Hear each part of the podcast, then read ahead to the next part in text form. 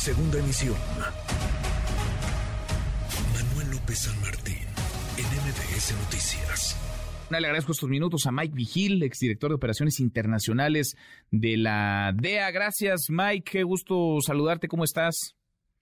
Pues uh, muy bien, muchas gracias. Aquí pasando frío en uh, Nuevo México, pero es mejor que el calor que sufrimos ahora durante el verano. Sí, me imagino, y, y, menor al frío que pasará Genaro García Luna seguramente en estos momentos en, en, en, Nueva York, con todo lo que está ocurriéndole, con todo lo que está por eh, sucederle. ¿Qué decir, Mike? Ya lo hemos conversado contigo, tú conociste bien a Genaro García Luna, trabajaste, te coordinaste con él, vaya por tu responsabilidad, por las eh, tareas a tu cargo. ¿Qué decir luego? De este, de este veredicto el día de ayer, unánime veredicto en los cinco cargos por los que García Luna estaba sentado en el banquillo de los acusados. Sí, pues ya, ya respondió el, jurado, pero te tengo que decir que para mí, ah, yo, yo ah, estuve sorprendido porque los, eh, los que declararon contra de él eran uh, individuos así narcotraficantes y luego no había nada, era como una, una situación muy ecléctico, donde uno decía esto, el otro decía esto, pero no había nada para corroborar las declaraciones, por ejemplo, las reuniones, uh, cuando supuestamente le estaban entregando dinero, no había video, no había audio, no había fotos, no había ah, mensajes de texto, mensajes de correo electrónico. Y luego, aparte de eso, algunos de ellos decían, pues a, mí me dijeron eso, o yo escuché esto.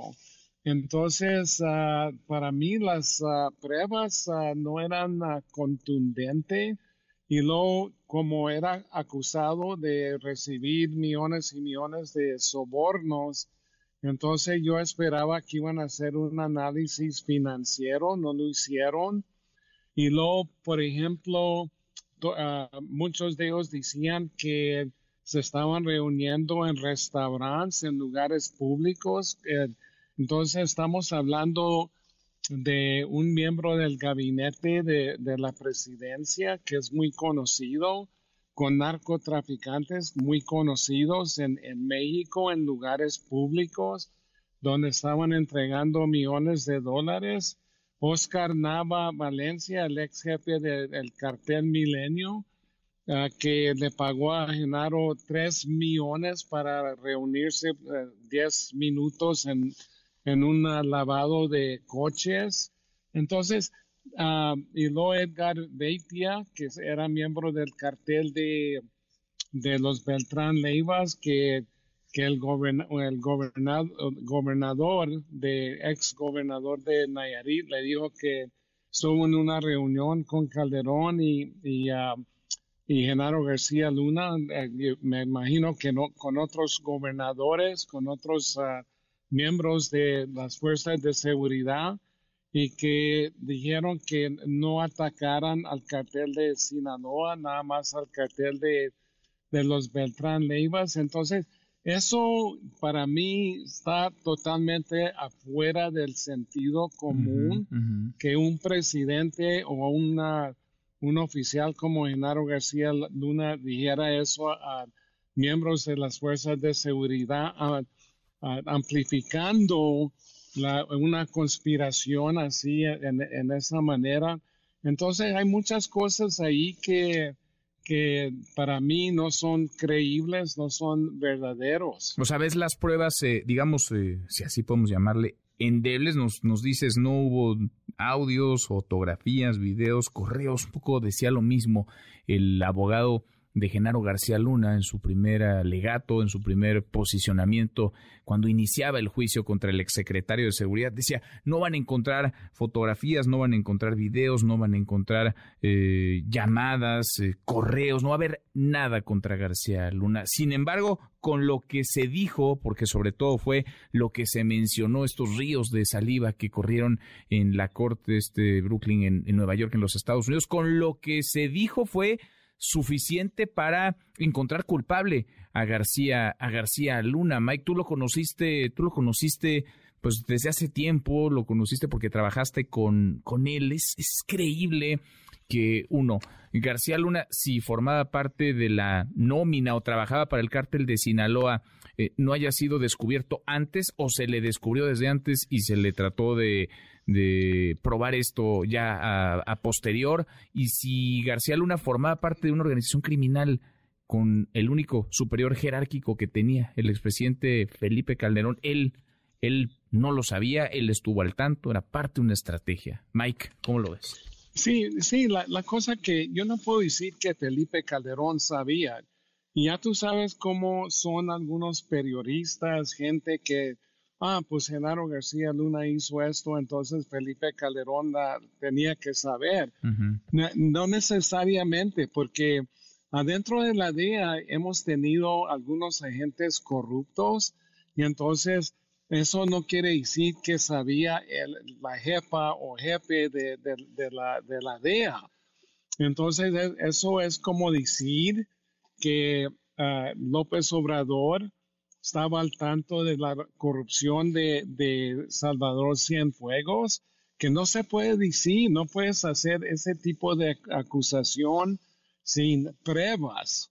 Entonces, y aparte de eso, te voy a decir una historia que es muy curiosa, porque cuando Genaro García Luna estaba como jefe de la AFI, la Agencia Federal de Investigaciones, Chapo Guzmán mandó a su hermano Arturo Guzmán para reunirse con un agente de la DEA en el, en el Hotel Bristol en la Ciudad de México, porque él quería hacer un tratado de colaborar si no solicitaban los Estados Unidos su extradición.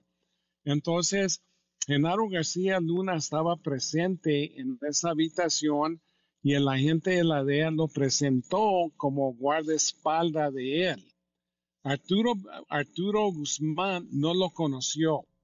Aparte de eso, saliendo del hotel, Genaro García Luna lo detuvo y como tienes conocimiento, después mataron a Arturo el Pollo a Guzmán en, la, cárcel.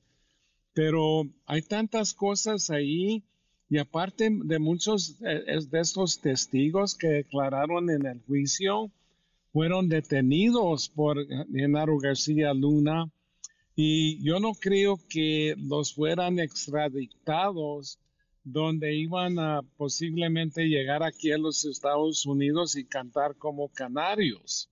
Entonces, eso también ah, eh, está fuera de, del sentido común.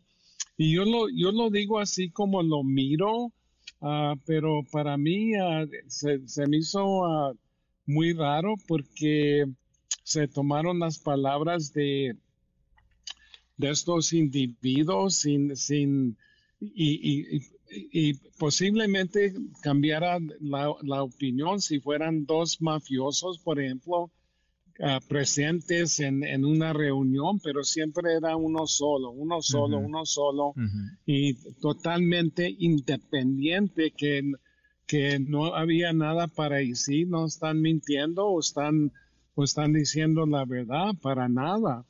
Solo que...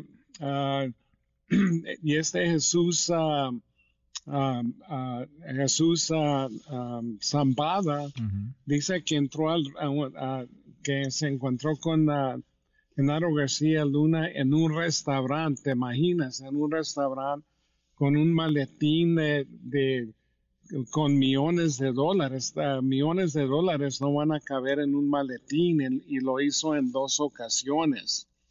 Y lo que Genaro García Luna se estaba reuniendo con ellos en un restaurante al otro lado de la avenida Reforma de, la, Embajada Americana, donde van elementos de la DEA, el FBI, el alcohol, tabaco y armas de fuego. Entonces, eso es absurdo. Pues sí, pues sí, cosas tan absurdas las que hemos visto y escuchado, Mike, estoy platicando con Mike Vigil, ex jefe, ex director de operaciones internacionales de la, de la DEA, sentenciado el próximo junio. Vamos a conocer qué sentencia le da el juez Brian Cogan, aunque ha sido ya encontrado culpable, el veredicto unánime del jurado. ¿Qué opciones tiene Genaro García Luna, Mike? ¿Qué puede, qué puede hacer? Porque hoy incluso el presidente López Obrador decía, bueno, pues como testigo protegido en Estados Unidos, que denuncie, que declare contra los expresidentes Fox y Calderón si sabían sobre sus nexos con el cártel de Sinaloa. ¿Qué opciones, qué alternativas puede tener Genaro García Luna ahora que ha sido encontrado culpable? Él, él, puede, él, obviamente puede colaborar uh, si llegan a un acuerdo con, uh, con los fiscales, pero se trata de esto, que López Obrador, uh, como te digo, tiene una, una cosa contra de Felipe Calderón y dice que, que él estaba metido y que eso. Y entonces eh, la misma acusación se puede hacer contra de él con Salvador Cienfuegos, que solicitó el regreso a México y luego no lo juzgaron ni lo investigaron y lo liberaron. Entonces no, pueden, no puedes hacer ese tipo de acusación sin pruebas contundentes. Y aparte de eso, lo mínimo de que lo puede que le puede dar el, juez a Genaro García Luna ahora que fue condenado. Va a ser 20 años porque ah, lo, condenaron ah, de esta empresa continua criminal que lo mínimo que puede recibir son 20 años y lo máximo ah, va a ser una cadena perpetua. Pues negro se le se le ve el panorama a Genaro García Luna y a su, a su futuro. Te agradezco, Mike, como siempre, qué gusto saludarte. Redes sociales para que siga en contacto: Twitter, Facebook y TikTok. M. López San Martín.